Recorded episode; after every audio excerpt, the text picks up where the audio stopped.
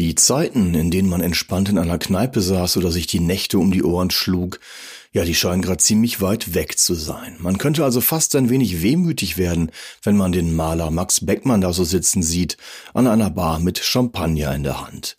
Aber wenn man genau hinschaut, dann stimmt mit dieser Szene irgendwas nicht.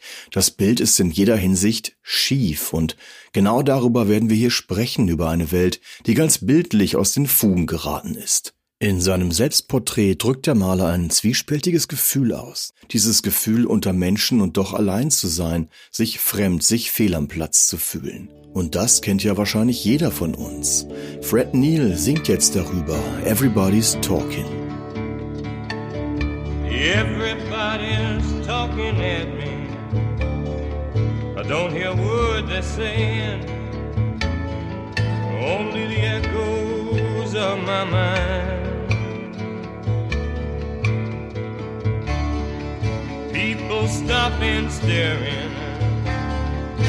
I can't see the faces, only the shadows of their eyes. I'm going where the sun keeps shining through the pouring rain. Going where the weather suits my clothes. Banking off of the northeast wind, sailing on a summer breeze, skipping over the ocean like a stone.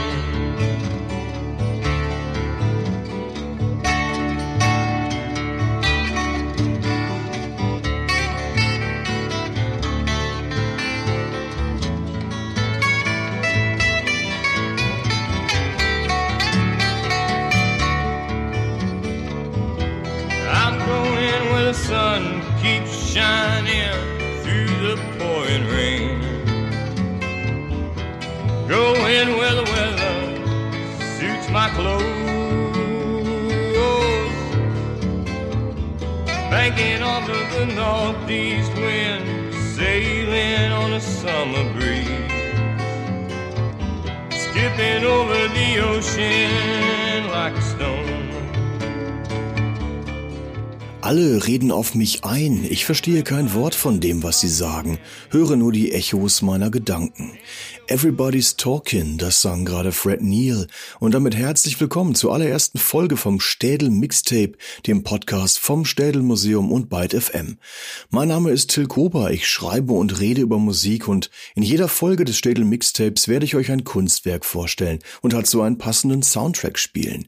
Wir versuchen hier also Kunst hörbar zu machen, das heißt, wir spielen Musik aus der Zeit, in der das Kunstwerk entstand, Musik zum Thema und zur Stimmung, zur Geschichte, aber auch Musik die Künstler und Künstlerinnen selber gehört haben. Und all die Kunstwerke, die hier vorkommen, Gemälde, Grafiken, Fotografien, die gehören zur Sammlung des Städel-Museums in Frankfurt am Main. Und wer noch nie da war, das Städel zeigt Werke aus 700 Jahren Kunstgeschichte, also vom Mittelalter bis heute. Darunter sind bekannte Namen wie Van Gogh oder Vermeer oder Monet, Rembrandt. Aber wir wollen euch hier auch immer wieder Künstlerinnen und Künstler vorstellen, die ihr vielleicht noch nicht kennt. Wir tauchen hier jedes Mal also in eine ganz eigene Welt ein, versuchen wir zumindest, und das mit einer immer bunten und ja, eklektischen Mischung aus Musik und Kunst. Und wenn euch das hier alles schon bekannt vorkommt, dann habt ihr das Städel Mixtape vielleicht schon mal bei Byte FM gehört. Byte FM, das unabhängige und werbefreie Webradio für gute Musik. Dort läuft die Sendung seit anderthalb Jahren jeden dritten Samstag im Monat und das wird auch so bleiben. Nur jetzt, und das ist neu, könnt ihr das Städel Mixtape in einer etwas anderen Version eben auch als Podcast hören, auf der Podcast-Plattform eurer Wahl, wo ihr uns natürlich auch am besten jetzt sofort abonniert. In dieser ersten Folge des Mixtapes, da schauen wir uns eines der wichtigsten Gemälde von Max Beckmann an. Man könnte sein Selbstbildnis von 1919 sogar als ein Auftaktbild der 20er Jahre lesen. Heute also ein Städel-Mixtape zwischen Trauma, Isolation, Jazz und Champagner. Beginnen wir mit einem Gedanken, der dem etwas gequält lächelnden Max Beckmann auf dem Bild auch durch den Kopf gehen könnte. I just don't know what to do with myself. Hier in der Version der White Stripes. I just don't know what to do with myself. I don't know what to do with myself. Nothing, everything for two.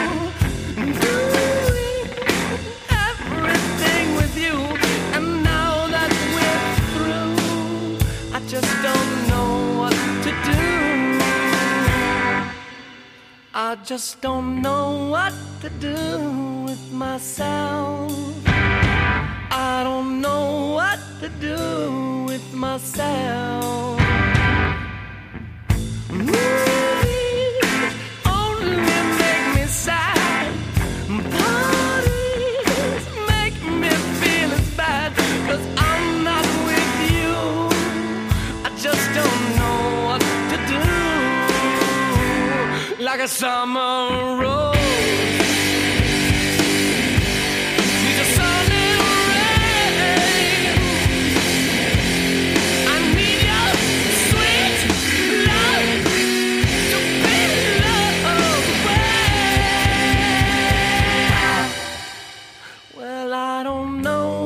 To do with myself. Just don't know what to do with myself.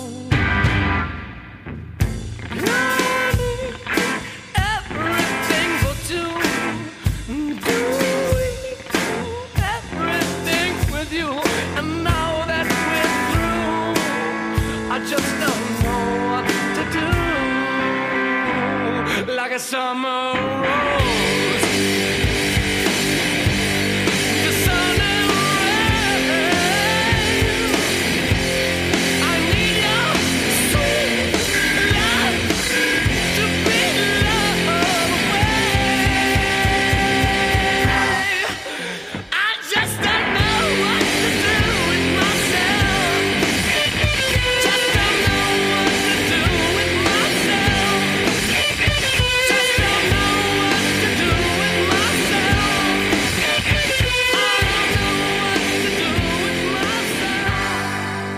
Just don't know what to do with myself. Hier singen The White Stripes ein Lied davon, wie es ist, keine Freude am Vergnügen zu haben.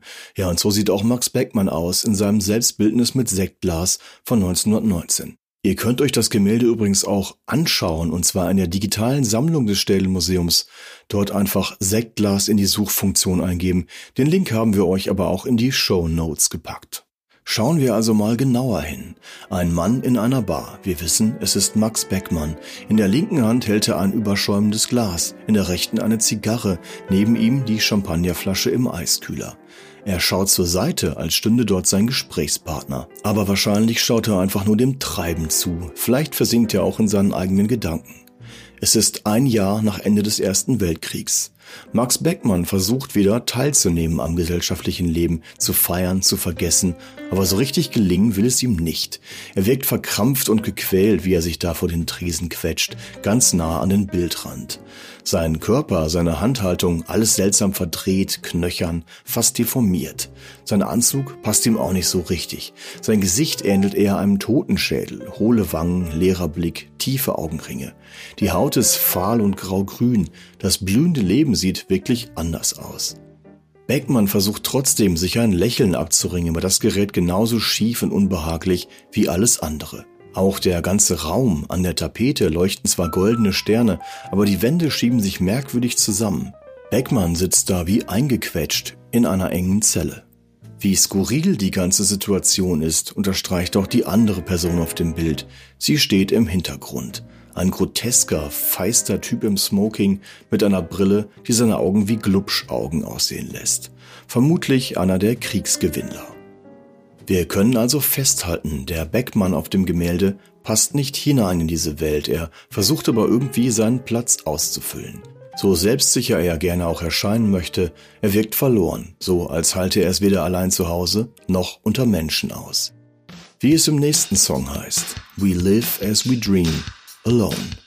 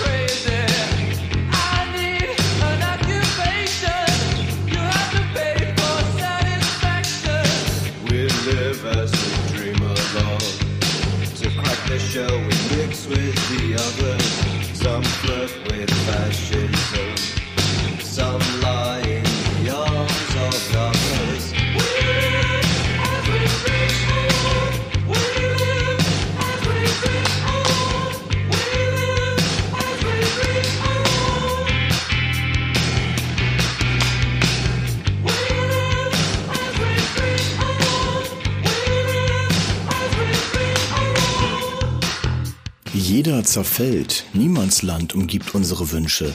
Um uns zu öffnen, verbinden wir uns mit anderen. Manche flirten mit dem Faschismus, andere liegen in den Armen ihrer Liebhaber. Wir leben, wie wir träumen, allein. Diese lebensbejahenden Worte stammen von der Band Gang of Four, aufgenommen 1982. Sie könnten aber auch aus den ja angeblich so goldenen Zwanzigern sein. Ob sie auch zum Auftakt unserer 29er passen, ja, mal sehen. Wir wollen aber nicht spekulieren, sondern lieber zurückschauen, denn um das Selbstbildnis mit Sektglas zu verstehen, müssen wir zurück ins Jahr 1914 zum Beginn des Ersten Weltkriegs. Tatsächlich freut man sich in bestimmten Kreisen auf diesen Krieg, heute schwer vorstellbar. Thomas Mann empfindet ihn als Reinigung und Befreiung, Otto Dix meldet sich begeistert zum Dienst. Viele junge Intellektuelle haben Nietzsche gelesen, der schreibt, das Volk würde verweichlicht durch zu lange Friedenszeiten. Und auch Max Beckmann glaubt, dass ein Krieg der Gesellschaft nur gut tun kann. Seine Ansicht ändert sich zwar schnell wieder, er geht auch nicht als Soldat an die Front, sondern als Sanitätshelfer, aber so ganz kann auch Max Beckmann sich nicht entziehen, diesem allgemeinen Rausch und den Kriegsversprechungen. Er möchte sich diesem Extremzustand Krieg aussetzen und das Gefühl für seine Kunst nutzen.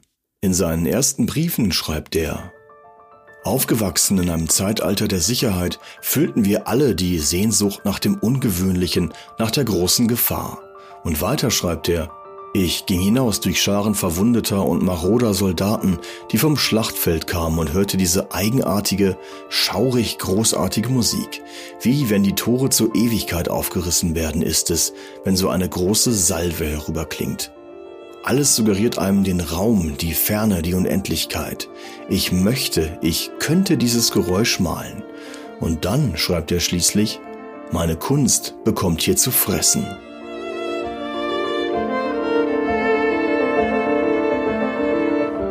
Als Sanitäter zeichnet Beckmann immer, wenn er kann, sogar im Schützengraben. Tote, Verwundete, abgetrennte Gliedmaßen, zerfetzte Gesichter, das ganze schreckliche Grauen an der Front. Seine Anfangseuphorie hält verständlicherweise nicht lange an, im Gegenteil. Nach einem Jahr bricht er körperlich und seelisch zusammen. Er wird beurlaubt und später als kriegsuntauglich ganz aus dem Dienst entlassen. Im Herbst 1915 taucht Beckmann dann völlig verstört bei Freunden in Frankfurt auf. Bei ihnen kann er sich ein Atelier einrichten und endlich wieder richtig malen. Er beginnt nun, seine Eindrücke aus dem Krieg in Gemälde und Druckgrafiken umzusetzen. All diese neuen Bilder zeigen eine Welt, die aus den Fugen geraten ist. Und einen ähnlichen Eindruck hat der Erste Weltkrieg auch in der Musik hinterlassen.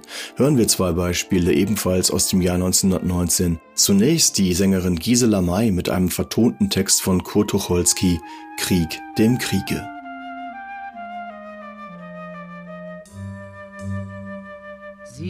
Lagen vier Jahre im Schützengraben, Zeit, große Zeit.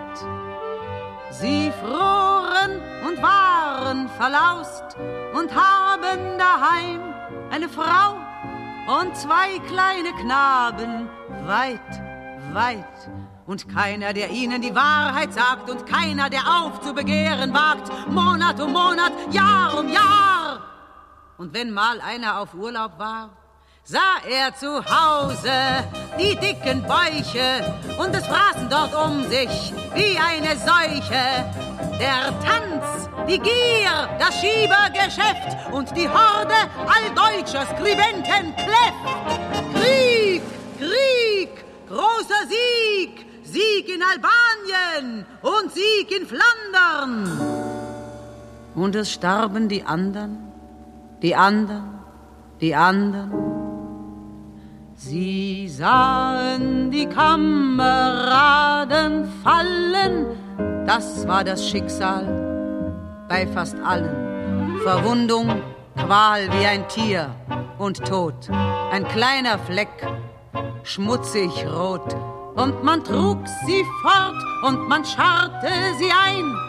Wer wird wohl der Nächste sein? Und ein Schrei von Millionen stieg auf zu den Sternen. Werden die Menschen es niemals lernen? Gibt es ein Ding, um das es sich lohnt? Wer ist das, der da oben thront? Von oben bis unten bespickt mit Orden und nur immer befiehlt. Morden, Morden, Blut und zermalmte Knochen und Dreck. Und dann hieß es plötzlich, das Schiff sei leck. Der Kapitän hat den Abschied genommen und ist etwas plötzlich von dannen geschwommen. Ratlos stehen die Feldgrauen da. Für wen das alles? Pro Patria? Brüder, Brüder, schließt die Reihen. Brüder, das darf nicht wieder sein. Geben Sie uns den Vernichtungsfrieden, ist das gleiche Los beschieden. Unseren Söhnen und euren Enkeln sollen die wieder blutrot besprenkeln, die Acker gräben das grüne Gras. Brüder, pfeift den Burschen was! Darf und soll so nicht weitergehen. Wir haben alle, alle gesehen, wohin ein solcher Wahnsinn führt. Das Feuer brannte, das sie geschürt, löscht es aus. Die Imperialisten, die da drüben bei jenen nisten, schenken uns wieder Nationalisten. Und nach abermals 20 Jahren kommen neue Kanonen gefahren. Das wäre kein Friede, das wäre Wahn. Der alte Tanz auf dem alten Vulkan. Du sollst nicht töten, hat einer gesagt. Und die Menschheit hört's und die Menschheit klagt. Krieg im Kriege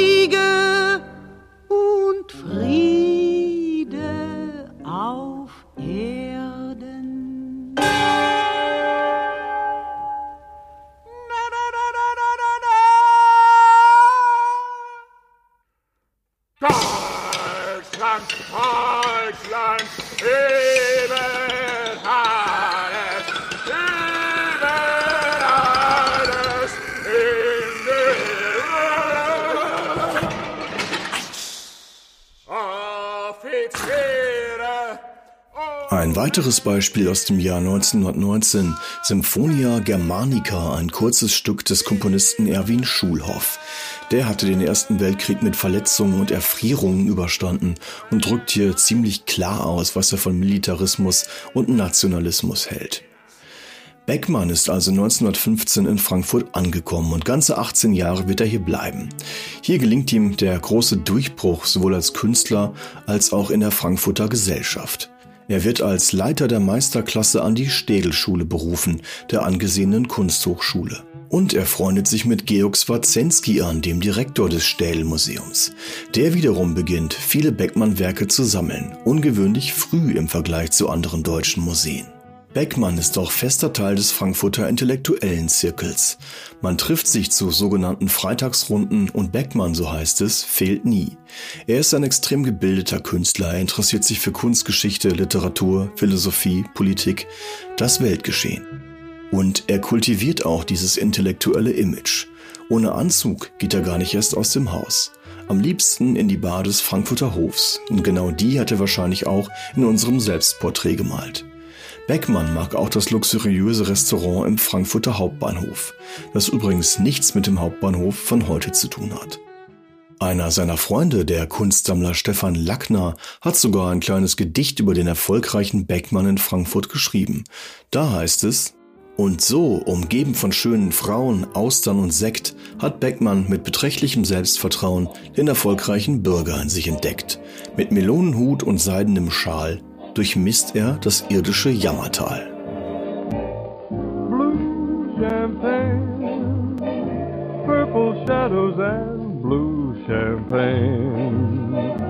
with the echoes that still remain.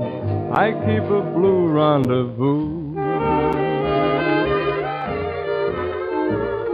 Bubbles rise like a fountain before my eyes, and they suddenly crystallize to form a vision of you. All the plans we started, all the songs we sang, each little dream we knew seems to overtake me like a boomerang. Blue is the sparkle, gone is the tang. Each old refrain keeps returning as I remain with my memories and blue champagne to toast the dream that was you.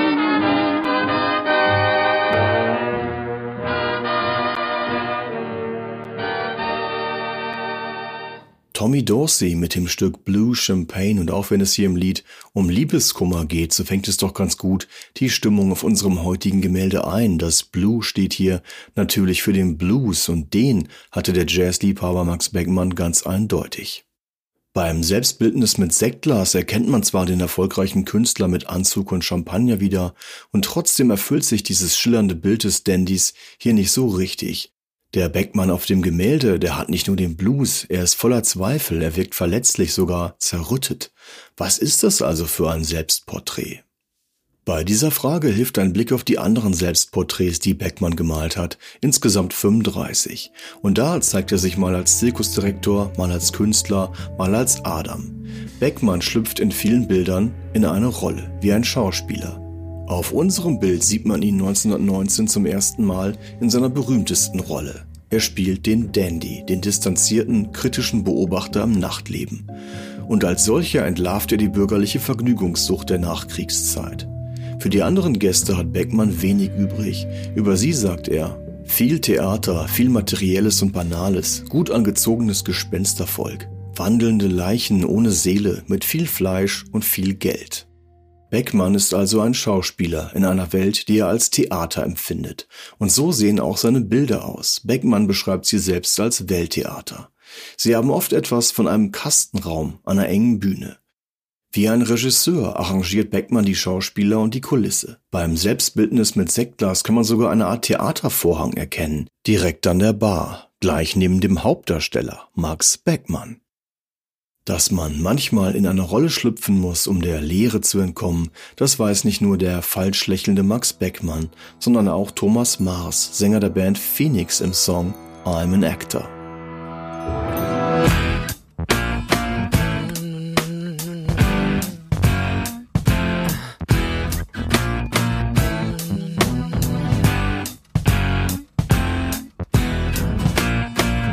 I'm an actor.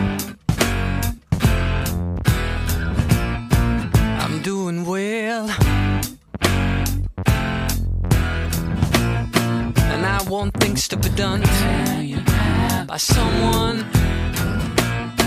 who's taking care of me. I don't even care for me. I just care about what you think of me. Come and get me. I'm protected. If you ever come late, better give me what I want. I'm addicted. It's growing strong. It's growing strong again. The consequences. I leave them all for someone else. Uh, don't say I'm doing fine. I'm not even trying to.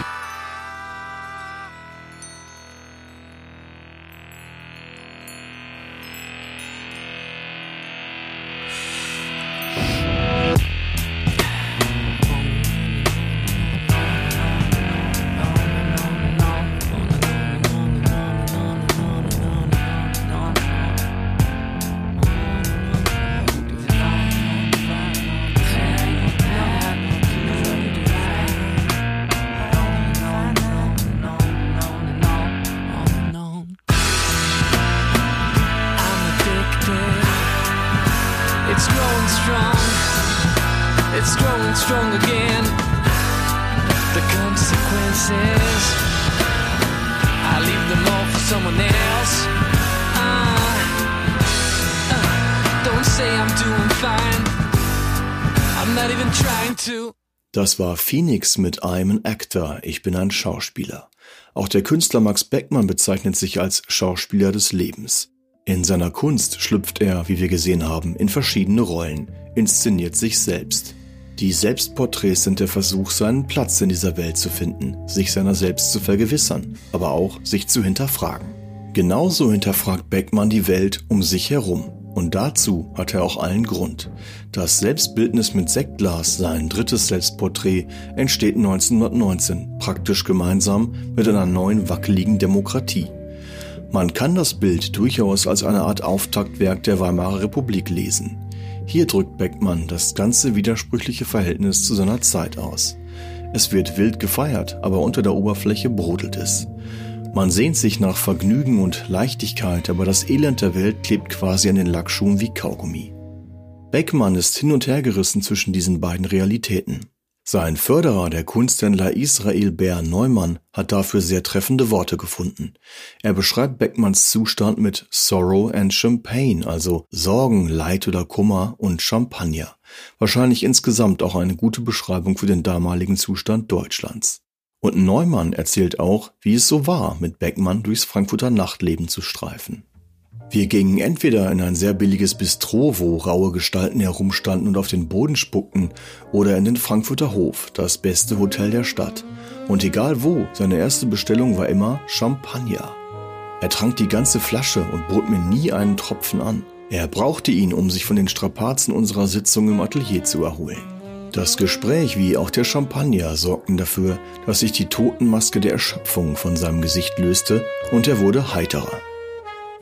Im Hintergrund hören wir bereits ein musikalisches Selbstporträt von Charles Mingus, Self-Portrait in Three Colors.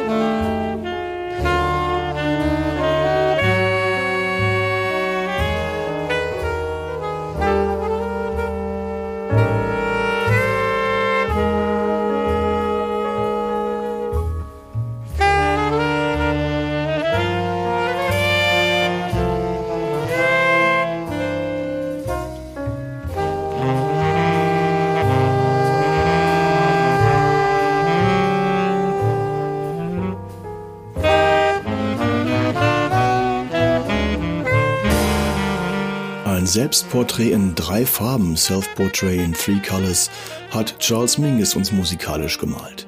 Zeit, dass wir uns Beckmanns Farben bzw. seinen Stil nochmal genauer anschauen. In dem Moment, in dem Beckmann nach Frankfurt kommt, krempelt er seinen Stil nämlich komplett um, gerade bei seinen Gemälden. Vorher stand er eher unter dem Einfluss der Impressionisten, jetzt sehen seine Bilder aber gar nicht aus wie gemalt, sondern eher wie gezeichnet, schnell hingeworfen. Alles bekommt eine dunkle Umrisslinie, die Motive werden zackig und kantig. Diese Malweise hat Beckmann aus seinen bissigen Kriegszeichnungen übernommen. Die Farben werden kräftiger, intensiver. Mit den anderen Strömungen seiner Zeit hat Beckmann nichts zu tun, weder mit dem Kubismus, dem Expressionismus noch mit Dada. Sein Stil sticht so heraus, dass er ziemlich allein in der Kunstszene dasteht. Damit ist er eben aber auch sehr erfolgreich. Erfolgreich, bis die Nationalsozialisten 1933 an die Macht kommen.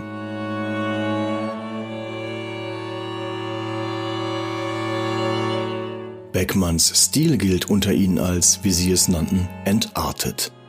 Bei der Ausstellung Entartete Kunst 1937 ist Beckmann der am stärksten betroffene Künstler der Städelsammlung. Über 100 Werke, darunter 10 Gemälde, werden aus dem Städel beschlagnahmt, deutschlandweit noch viel mehr. Man diffamiert Beckmann als jüdischen Künstler und entzieht ihm auch den Lehrauftrag an der Städelschule. Damit endet auch seine Zeit in Frankfurt. 1937 geht er ins Exil nach Amsterdam, später in die USA, wo er bis zu seinem Tod 1950 bleibt. Frankfurt malt Beckmann nur noch aus seiner Erinnerung. Zum Beispiel den Frankfurter Hauptbahnhof, dort, wo er immer seinen Champagner getrunken und Menschen beobachtet hat. Auch dieses Gemälde hängt heute im Städelmuseum. Aber der Hauptbahnhof, den wir hier sehen, ist fast menschenleer.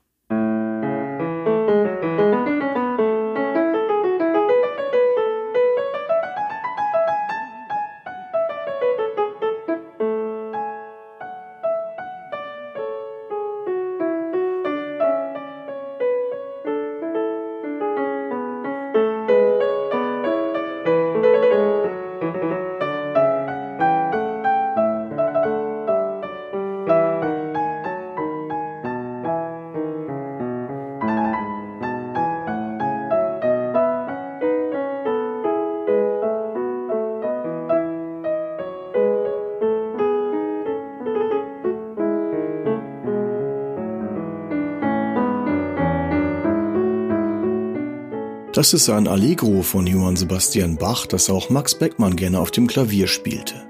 Manchmal bin ich traurig, dass ich nicht Musiker geworden bin, das hat Max Beckmann oft gesagt. Über seine musikalischen Vorlieben ist recht viel bekannt, auch dank seiner zweiten Ehefrau Mathilde, genannt Quappi. Sie beschreibt ihren Mann zwar als begabten Pianisten, aber Beckmann selbst war eher unzufrieden mit seinem spielerischen Niveau. Ja, Max Beckmann, strenger Typ eben, nicht nur beim Spielen, auch beim Musik hören. Das war für ihn eine sehr ernste Angelegenheit, wie Quappi Beckmann beschreibt. Bei Freunden konnte Max es nicht ertragen, wenn Gastgeber und Gäste sich unterhielten, während man klassische Musik von Schallplatten spielte. Er pflegte in solchen Fällen sofort darum zu bitten, den Plattenspieler abzustellen, weshalb er oft gefragt wurde, ob er keine Musik möge. Im Gegenteil, sagte er dann, ich liebe Musik, aber ich habe zu viel Respekt vor dem Komponisten, um zuzulassen, dass man sein Werk als Hintergrundmusik missbraucht. Wenn Sie zuhören wollen, wunderbar. Wenn Sie sich lieber unterhalten, dann stellen Sie bitte die Musik ab.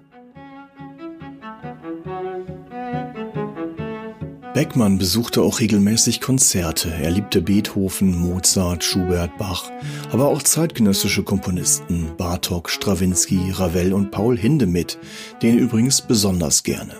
Aber nicht nur das, Beckmann war großer Jazz-Fan. Also ich kann mir Beckmann ja ganz gut vorstellen, wie er Miles Davis hört, das düstere Album Fahrstuhl zum Schafott zum Beispiel, dabei Pfeife raucht und sich finsteren Gedanken hingibt, aber in der Tat mochte er den Jazz der 20er Jahre, Swing und Charleston, ja. Über den Tänzer Max Beckmann ist allerdings nichts bekannt. Hören wir ein Stück, das gleich zwei musikalische Vorlieben des Malers kombiniert, Jazz und Paul Hindemith. Roland Kirk mit Variations on a Theme of Hindemith.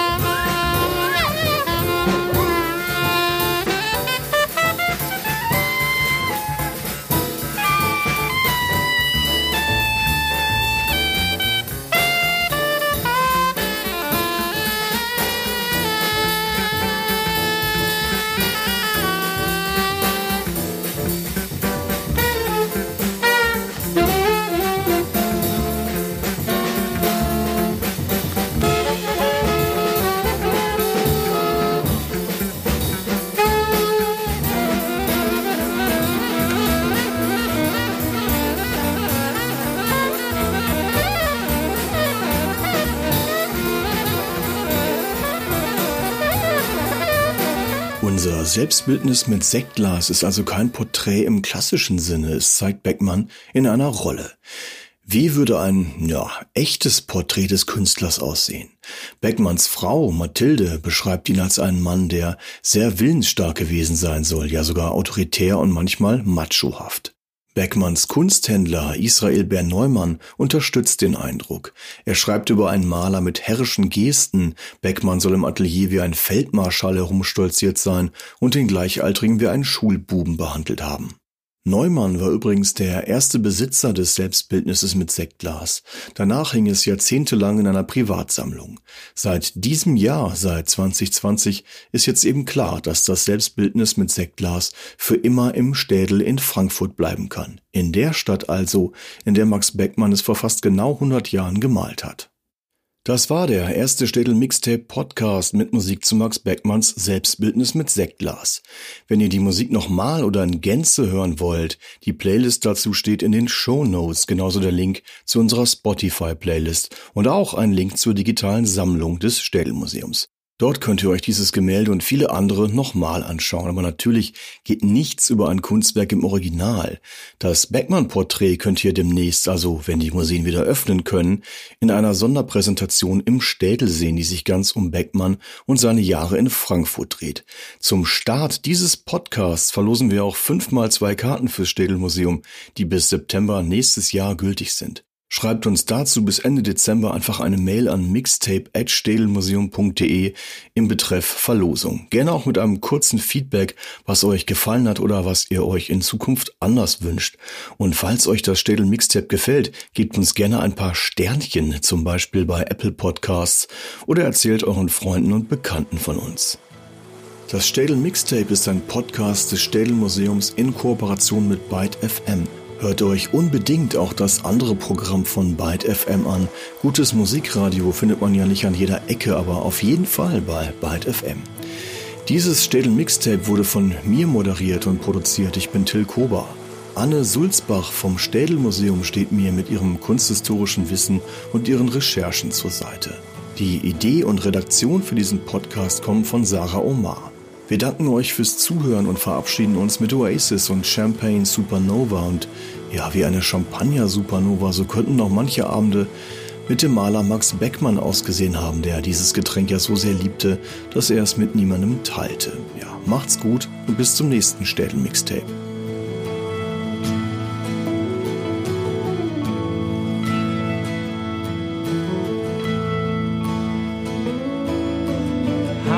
Special people change? How many lives are living strange? Where were you while we were getting high? Slowly walking down the hall, faster than a cannonball. Where were you while we were getting high? Someday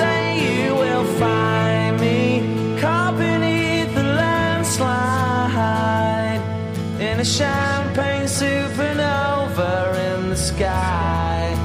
Someday you will find me caught beneath the landslide in a champagne supernova, a champagne supernova